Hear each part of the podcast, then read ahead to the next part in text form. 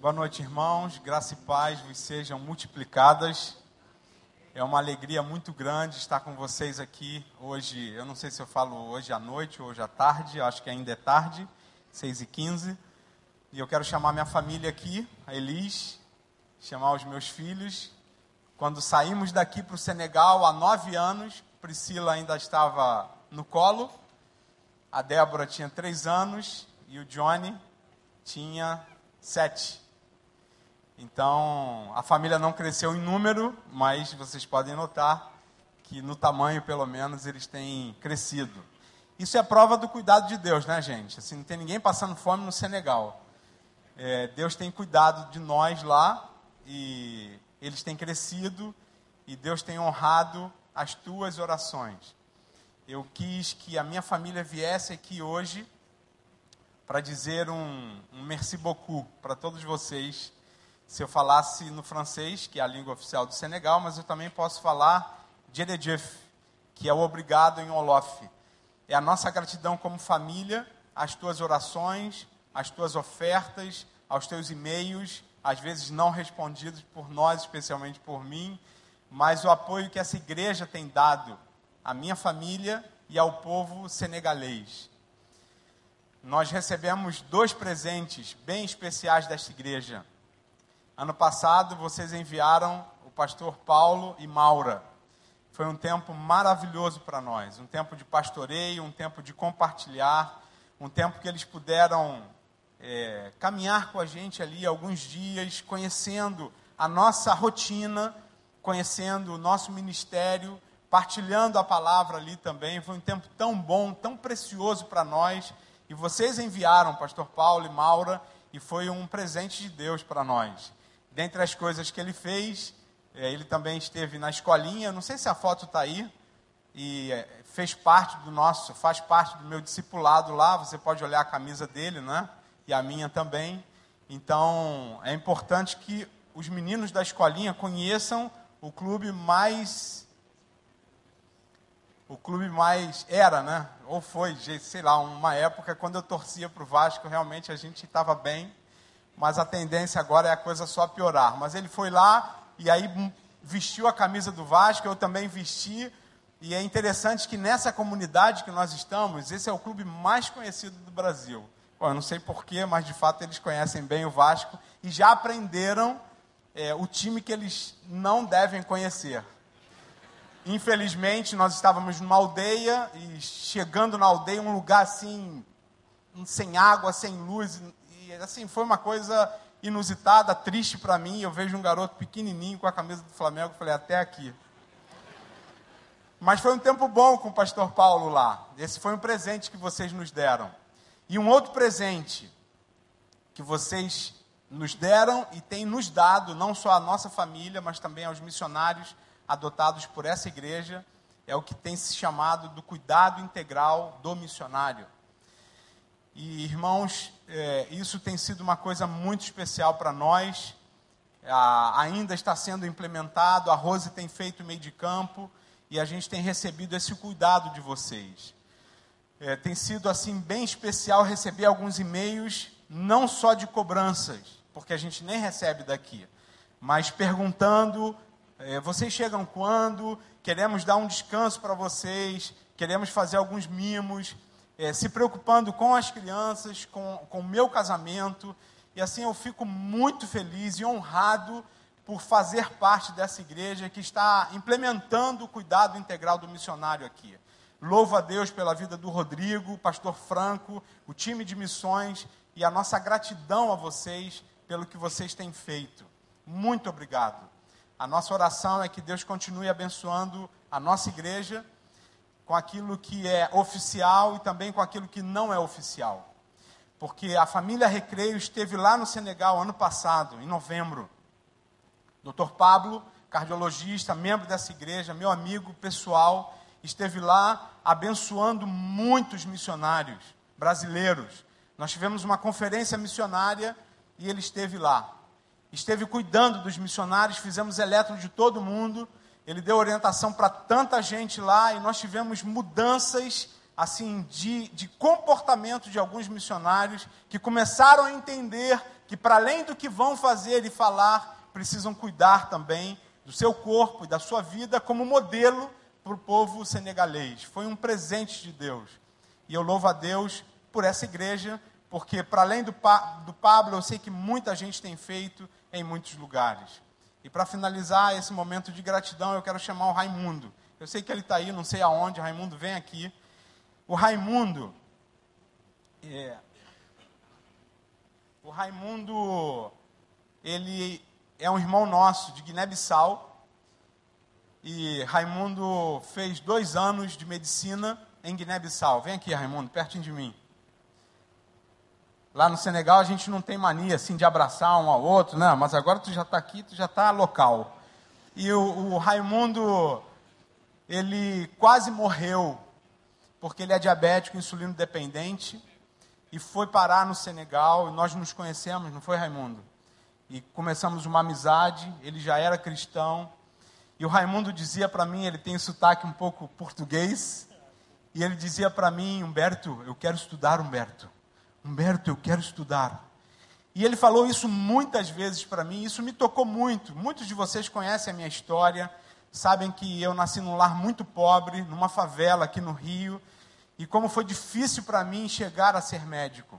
E quando eu ouvi a história do Raimundo, isso me tocou profundamente. Eu disse: Deus, me ajuda aí para a gente conseguir alguma coisa para o Raimundo aqui em Dakar, no Senegal. E eu procurei, fomos na universidade, tentamos medicina, tentamos odonto, depois tentamos fisioterapia, chegamos a te matricular num curso de fisioterapia e depois o curso não deu certo, tentamos ainda enfermagem, foi ou não? E aí eu entendi que Deus queria abrir uma porta em outro lugar. E o Raimundo, através de muita gente que que sonhou com isso. Ele veio fazer um vestibular aqui no Rio, na Faculdade de São José, onde a doutora Lília trabalhava, não sei se ainda trabalha. Leila, ela foi é, uma pessoa central nessa história. E aí o Raimundo veio fazer vestibular, inicialmente para fisioterapia, e depois as coisas mudaram e ele começou a fazer odontologia. Não é isso? E o Raimundo se forma dia 15 de agosto. 15 de agosto, o Raimundo se forma. Que presente de Deus, que presente de Deus para esse rapaz, para o povo senegalês, porque ele não vai ficar aqui não. Se, se tem alguém aí, ele, é, ele ainda é solteiro, mas já tem promessas no Senegal. Então, tira o teu cavalinho da chuva, porque o Raimundo volta para o Senegal e vai lá para o Senegal, para o projeto Fábrica de Esperança. Elis vai fazer a transição. E aí, Raimundo, vai ralar, hein? e é um presente de Deus. Tem irmãos aqui desta igreja que participam fielmente sustentando esse, esse projeto Raimundo. E assim o meu coração, assim, a gente está muito feliz. Estamos planejando um culto dia 26 de julho, em princípio, na igreja Rio da Prata, lá em, em, em Rio da Prata, e em Bangu. E nós vamos estar juntos ali orando e agradecendo a Deus pela vida do Raimundo. Muito obrigado é, por você, se você participou direta ou indiretamente da vida do Raimundo. Eu vou pedir a Elis que ore por ele e também ore agradecendo a Deus pelo que a Igreja do Recreio tem sido para nós, família, para nós, povo senegalês e também para o Raimundo. Pai, que privilégio, Senhor, que privilégio é podermos te servir. Que Pai tremendo, que Pai grandioso o Senhor é, Pai. Muito obrigada, Senhor, porque o Senhor faz muito além do que merecemos. Obrigada, Pai, porque o Senhor é, está sempre à nossa frente. O Senhor vai pensando nos detalhes, vai abrindo as portas e o Senhor vai cuidando de cada pequena coisa que precisa acontecer, Pai. Nós te agradecemos, Senhor, porque para que as coisas aconteçam. O Senhor levanta outras pessoas que acabam tendo aquela mesma visão e todo mundo trabalha junto e a gente vai avançando e fazendo aquilo que o Senhor planejou, Pai.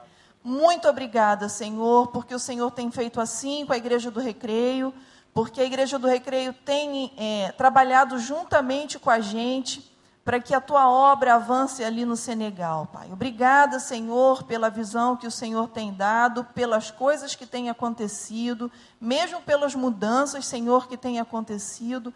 Muito obrigada. O Senhor é soberano, é o Senhor que decide, é o Senhor que tem a última palavra sempre, Pai. Louvado seja o teu nome por isso. Queremos te agradecer assim de uma forma muito especial pelo que o Senhor fez na vida do Raimundo.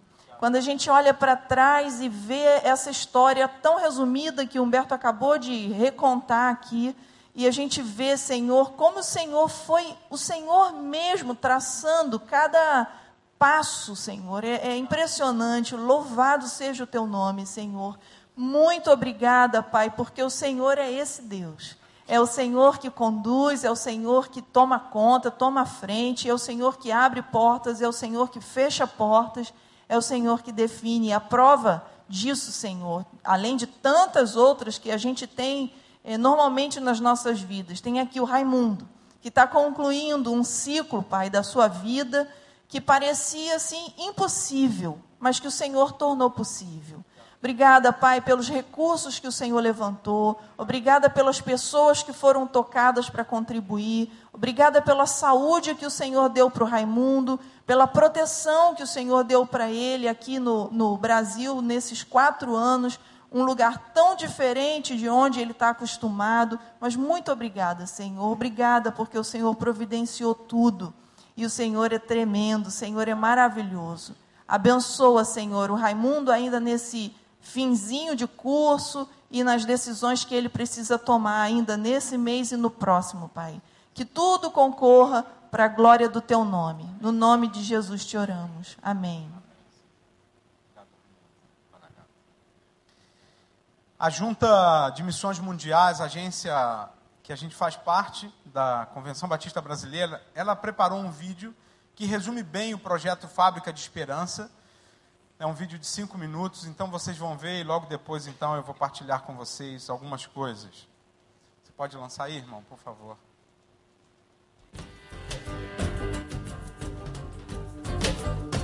Senegal é um dos campos missionários mais prósperos de missões mundiais. O projeto Fábrica de Esperança localiza-se na periferia de Dakar, com uma população estimada de 2 milhões de habitantes, onde observa-se a carência e a precariedade nos serviços de saúde e educação. O projeto contempla três áreas: educação, saúde e esporte. Com o Centro Médico Esportivo, iniciado em agosto de 2009, a pré-escola, iniciada em setembro de 2011, e a escolinha de futebol, iniciada em setembro de 2006. missionários de missões mundiais, Humberto Chagas, médico ortopedista, Elisângela Chagas, cirurgiã dentista, Andréia Crisóstomo, educadora religiosa e técnica de enfermagem, e Erenita Oliveira, fisioterapeuta, estão levando esperança, amor e fé para o Senegal. Senegal, Senegal, Senegal. A gente não fala com a boca, a gente fala com gestos. E isso, com certeza, tem marcado a vida dessas crianças. Nós estamos semeando a boa semente. Cremos no poder do Evangelho. Em algum dia isso vai germinar. A presença evangélica é pequena e quase imperceptível, com apenas cinco igrejas de pequeno porte. O país tem predominância islâmica.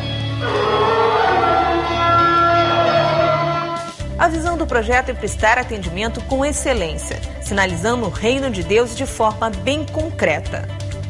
Com muito esforço e oração, foi conquistado o respeito das comunidades e autoridades onde o projeto está inserido, que facilitou a transmissão dos valores cristãos.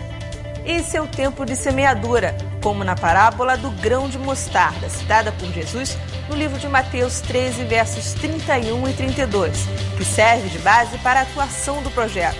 Pois, apesar de ser a menor de todas as sementes, um dia vai virar árvore.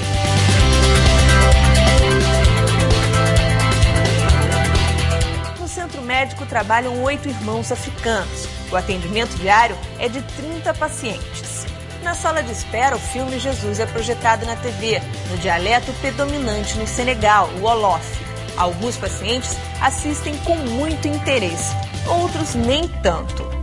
Um bom atendimento é um sinal concreto do amor de Jesus por aquela nação projeto não é encarado somente como uma forma de prestação de serviço, mas como a expressão máxima de amor através do exemplo de Cristo. Hoje o desafio é a construção de um centro médico esportivo e o envio de um médico missionário. Na pré-escola trabalham cinco irmãos africanos. 53 crianças fazem parte do projeto. E o objetivo é oferecer-lhes uma educação relevante, dando-lhes esperança de um futuro melhor. O ensino é baseado no sistema educacional do país, porém dentro dos princípios bíblicos.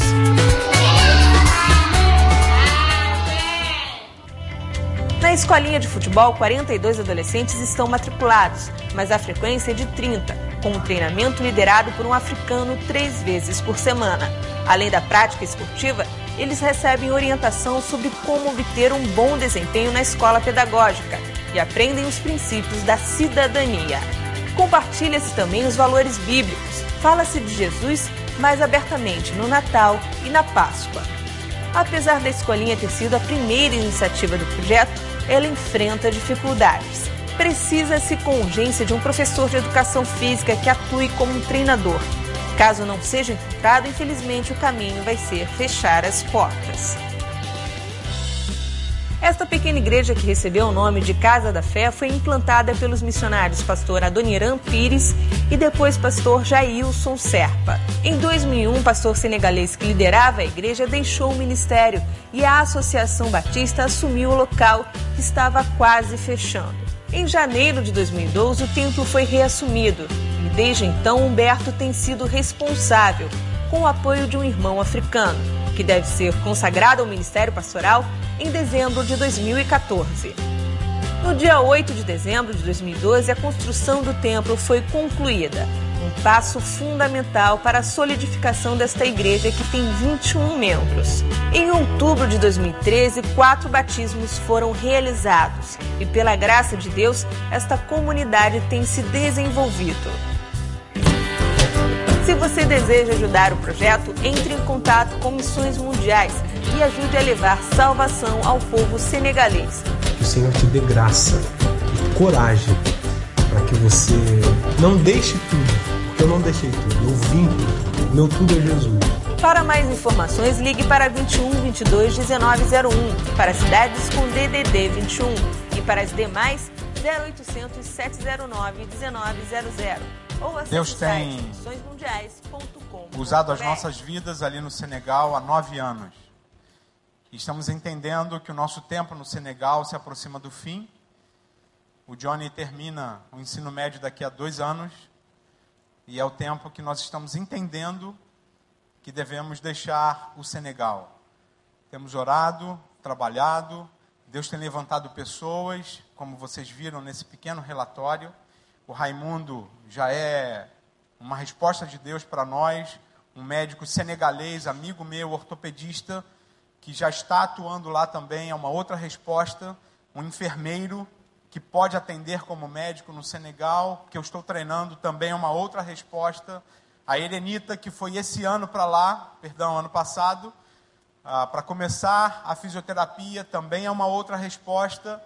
E no final desse ano, nós estaremos consagrando um rapaz que é muito amigo do Raimundo e possivelmente o Eduardo será um dos pastores dessa pequena igreja que hoje eu estou pastoreando. Como vocês sabem, eu não sou pastor, eu brinco sempre dizendo que eu estou pastor. E Deus tem feito um trabalho ali e o nosso coração está muito em paz, ainda faltam algumas coisas e queremos encerrar esse nosso tempo lá e entendemos que esse é o tempo de Deus. O que vamos fazer depois, é, ainda não sabemos. Eli está migrando agora para psicologia para cuidar de filhos de missionários. Eu não me vejo fora da ortopedia, mas Deus me deu um coração pastoral e também o dom de ensino. Orem por nós para que Deus nos dê condições de tomar boas decisões. O Johnny não sabe bem onde ele vai estudar, ele tem duas possibilidades para além do Brasil e nós contamos com as orações de vocês. Queremos continuar caminhando no centro da vontade de Deus. Eu ouvi isso uma vez e eu repito sempre isso, que o melhor lugar para se viver é no centro da vontade de Deus. Este é o melhor lugar. E este lugar não é um lugar. Este lugar é um estado. Não é Senegal, não é Rio, não é, é, é Japão. Não, não é. É um estado. É eu, sou eu e você, com Ele. Onde você está, onde você vive, com o que você faz, com o que você tem nas mãos, você pode e deve estar no centro da vontade de Deus. Eu tenho meu coração cheio de alegria por entender que esse é o tempo de estar no Senegal. E quero continuar nesse lugar. Esse, para mim, é o melhor lugar e eu espero que seja para você também. Abra sua Bíblia em Jeremias, capítulo 18. Deixa eu compartilhar três coisas com vocês hoje. Jeremias, capítulo 18, é, uma, é um texto, é uma passagem muito conhecida, se não, se não de todos aqui, pelo menos da maioria, com certeza. Jeremias capítulo 18 diz: Esta é a palavra que veio a Jeremias da parte do Senhor. Vá à casa do oleiro, e ali você ouvirá a minha mensagem. Então fui à casa do oleiro e o vi trabalhando com a roda. Mas o vaso de barro que ele estava formando estragou-se em suas mãos, e ele o refez moldando outro vaso de acordo com a sua vontade. Então o Senhor dirigiu-me a palavra: Ó comunidade de Israel, será que eu não posso agir com vocês como fez o oleiro? Pergunta o Senhor. Como barro nas mãos do oleiro, assim são vocês nas minhas mãos, ó comunidade de Israel. Amém. Esse é um texto lindo que me abençoa profundamente. É um texto que fala de uma experiência diferente para o profeta. Nós, cristãos evangélicos, estamos muito acostumados e percebemos sempre a intenção nossa de ouvir Deus nos ambientes religiosos. Nós estamos aqui no templo, na celebração, e é muito comum que Deus fale contigo aqui. Mas a experiência do profeta foi para além do ambiente religioso. Deus chama o profeta Jeremias e diz: Eu quero falar com você num lugar diferente. E isso para mim já ensina, para que eu esteja aberto a ouvir a voz de Deus em qualquer lugar. Aqui também, mas fora daqui. Deus também fala comigo, Deus também fala contigo. Para além disso, essa passagem me lembra de que a vida com Deus tem um cotidiano, tem um dia a dia. A vida com Deus não é apenas aquilo que a gente chama de sagrado. A vida com Deus não se resume aos fins de semanas e nem, nem tampouco às nossas reuniões semanais. Deus nos chama para um cotidiano, para um viver cotidiano. Se você, querido, tem resumido a tua vida cristã aos domingos ou aos encontros durante a semana, possivelmente a sua vida seja infrutífera. E eu desejo que Deus abençoe você e a mim também, para que a gente viva esse cotidiano. O cotidiano, por exemplo, do oleiro. Deus chama o profeta e diz: desce, desce, que eu quero falar com você. Quero falar com você na casa do oleiro. Jeremias ouve e obedece, e desce. E lá ele vê três coisas simples. Ele chega e o oleiro está trabalhando. Foi a primeira visão do profeta. O oleiro está trabalhando. Depois disso, ele percebe que o vaso que ele está fazendo se quebra, se estraga. E ainda depois ele percebe que o vaso que estragou, o oleiro refaz. Refaz como ele quis. E aí vem a palavra de Deus para Jeremias e para o povo de Israel, para a comunidade de Israel, e diz: Vocês devem ser vaso de barro nas minhas mãos. Três coisas simples que eu queria que Deus abençoasse o teu coração com essas três coisas. Primeiro, Deus trabalha. A visão do profeta foi essa. Ele olha e o olheiro está trabalhando. No texto a gente já percebe que o olheiro é Deus. Deus trabalha. Deus está trabalhando. Gente, a gente se perde na vida com os problemas. Quando a gente toma algumas pancadas da vida, a gente começa a desacreditar nisso. Algumas vezes, por causa das dificuldades que enfrentamos no cotidiano, por causa de algumas perdas, por causa de algumas dificuldades no casamento, com os filhos, no trabalho, parece que Deus dormiu. Parece que Deus desapareceu. A gente que está na igreja há muito tempo, há muitos anos, a gente esbarra com tanta gente decepcionada com Deus. Aliás, esse é um bom livro para você ler se você se encontra decepcionado com Deus, do Philip Yancey. Livro muito bom e que pode ajudar você a rever um pouco essa tua decepção, mas o fato é que muitos de nós perguntamos, como o profeta perguntou e como as pessoas perguntaram para o salmista: onde está o teu Deus? Eu queria lembrar para você hoje, no nome de Jesus, Deus trabalha, Deus está trabalhando. Apesar de um olhar meu e teu para algumas circunstâncias da vida, e parece mesmo que o ímpio se dá bem, parece mesmo que aquele que é mal prospera, parece que a injustiça impera em determinados lugares. Quando olhamos algumas catástrofes, a gente se pergunta onde Deus está, onde Deus estava. E a Bíblia afirma para você e para mim, querido: Deus não dorme. Você pode falar isso comigo? Deus não dorme. Mais uma vez, Deus não dorme. Deus está trabalhando. Enquanto você dorme, enquanto você trabalha, enquanto você passeia, Deus está trabalhando. Creia nisso. Mude o olhar para a situação que você vive. Deus já te deu uma cancha hoje com uma canção. E pode ser que o estímulo de Deus para mim para que eu pudesse ministrar a você hoje à noite tem a ver com a tua história, tem a ver com a tua vida, talvez com o teu momento. Eu não conheço nenhum pregador que vem pregar sem perguntar para Deus o que, que ele deve pregar.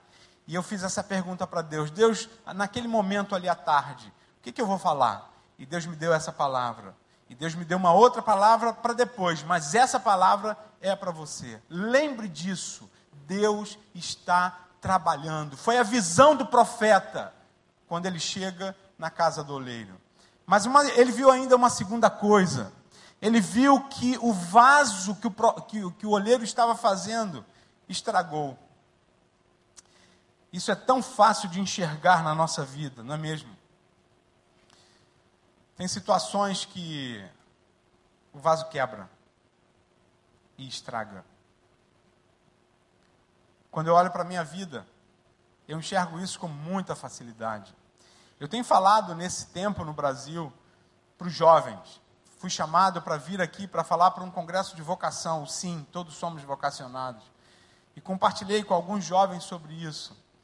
Da minha dificuldade de passar no vestibular quando tentei para medicina. Não passei a primeira vez, não passei a segunda vez, e como foi duro para mim não passar a segunda vez. Como foi doído para mim como eu tive essa sensação de que o vaso que estava sendo formado quebrou. Tristeza, frustração. E se você tivesse o microfone, você poderia citar aqui. Geralmente a gente não faz isso. Geralmente a gente fala só do Deus que abre portas. Geralmente a gente fala só do Deus das conquistas. Geralmente a gente fala só do Deus que responde as nossas inquietações afir afirmativamente.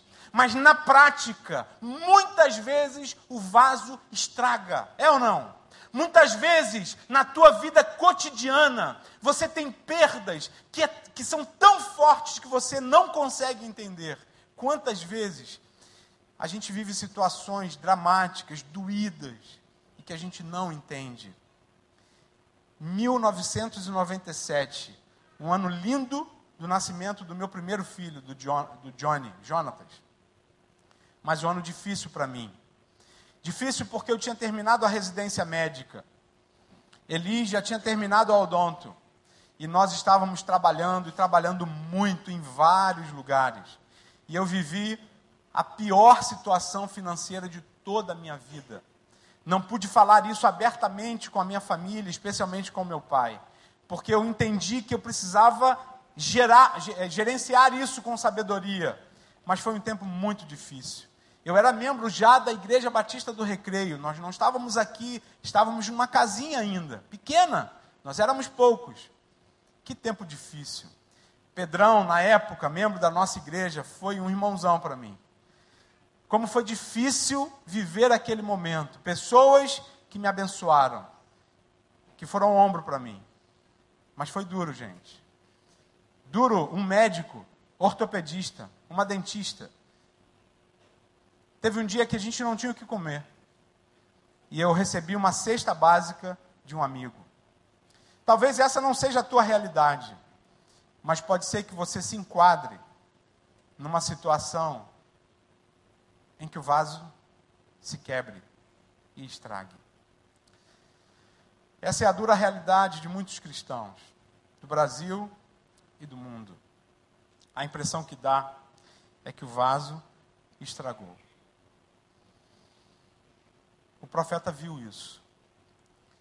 Ele viu que o oleiro estava trabalhando e fazendo um vaso, mas o vaso estraga. E quando o vaso estraga, ele tem a terceira visão que é crucial para você e para mim. O oleiro vai refazer o vaso. Interessante que ele vai refazer com o próprio barro. E eu queria que você lembrasse disso. Mesmo se você estragou, mesmo se os teus projetos estragaram, mesmo se se a situação azedou, você não é descartável. Você é muito precioso para Deus. E Deus te ama com aquilo que você é e com aquilo que você tem. O profeta olha e vê o oleiro refazendo o vaso como ele quis, como o oleiro quis. E essa é a palavra de Deus para você hoje à noite. O vaso que estraga tem jeito. Não tem jeito por causa do barro, mas tem jeito por causa do oleiro. O nosso Deus é o Deus do recomeço. O nosso Deus é o Deus de, de um novo rumo. O nosso Deus é aquele que pode transformar fracassos o nosso Deus é aquele que transforma vaso quebrado em vaso novo. Ele faz isso contigo e faz isso comigo.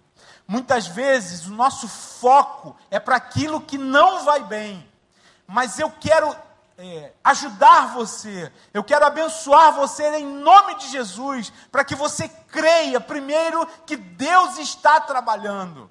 Segundo, que acontece contigo e comigo, apesar de cristãos que somos,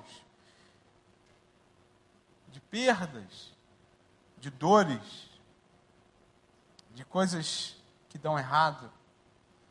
Mas eu queria que você levasse essa palavra para casa e que vivesse isso. Se você é vaso de barro e se você está nas mãos do oleiro, creia, você está em boas mãos. Alguns conhecem a minha história. E eu quero concluir dizendo que eu estava em Linhares, no norte do Espírito Santo, vivendo uma situação bem confortável. Tinha o meu centro médico, o centro ortopédico de Linhares, Elis tinha o consultório dela, e a gente vivia muito bem. Ali, nós entendemos que deveríamos deixar Linhares para ir para o Senegal. Deus falou comigo, Deus falou com Elise, foi voz de Deus.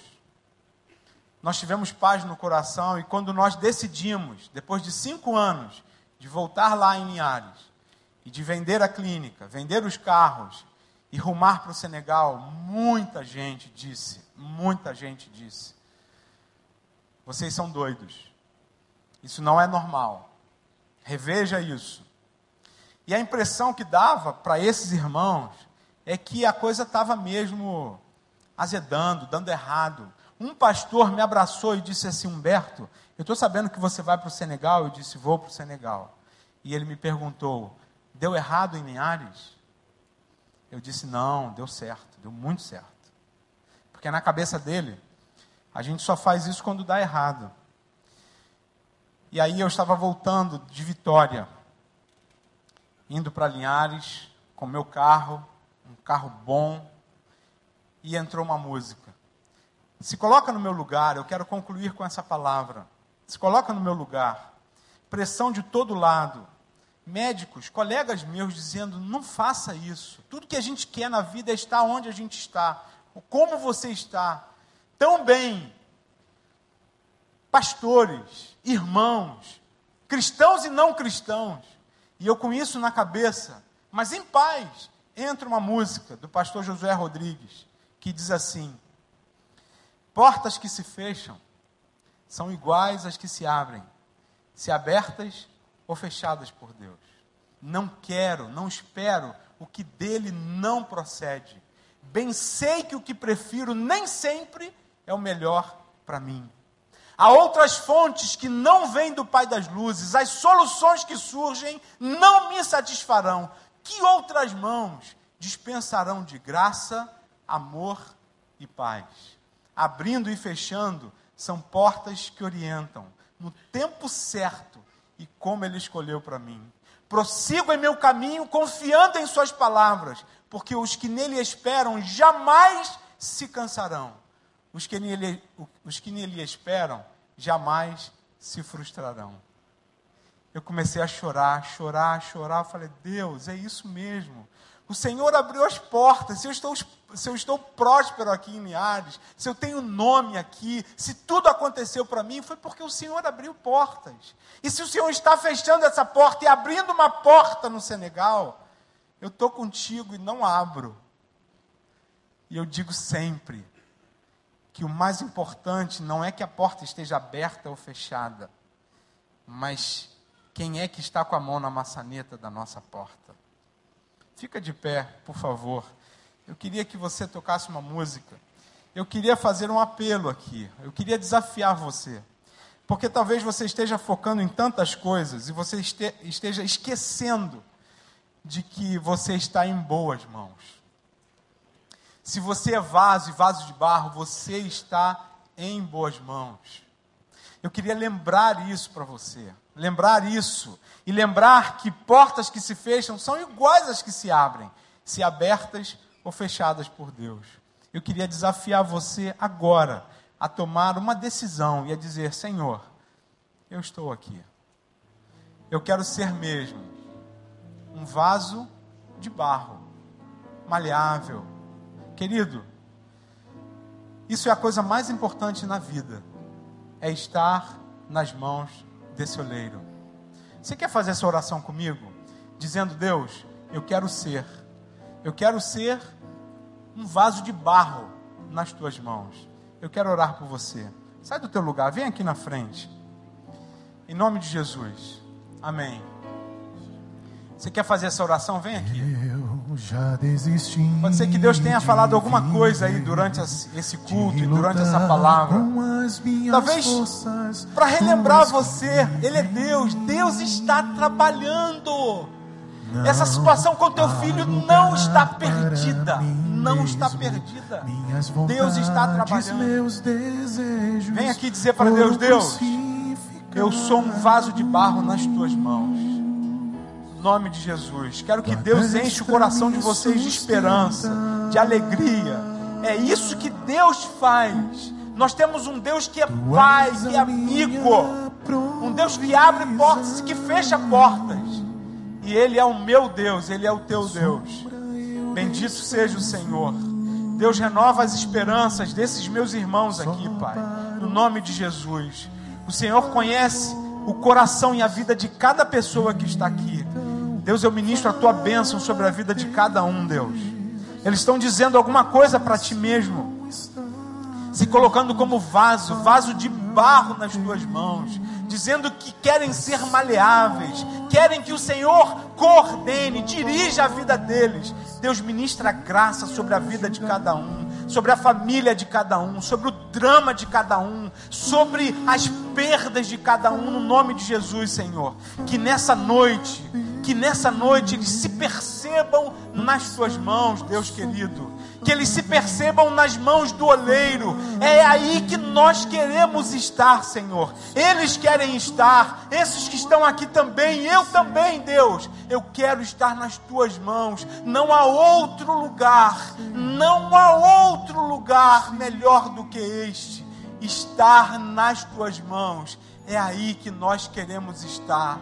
Bendito seja o teu nome, Senhor. Bendito seja o teu nome, hoje e para sempre, no nome de Jesus. Amém e amém. Deus vos abençoe, no nome de Jesus.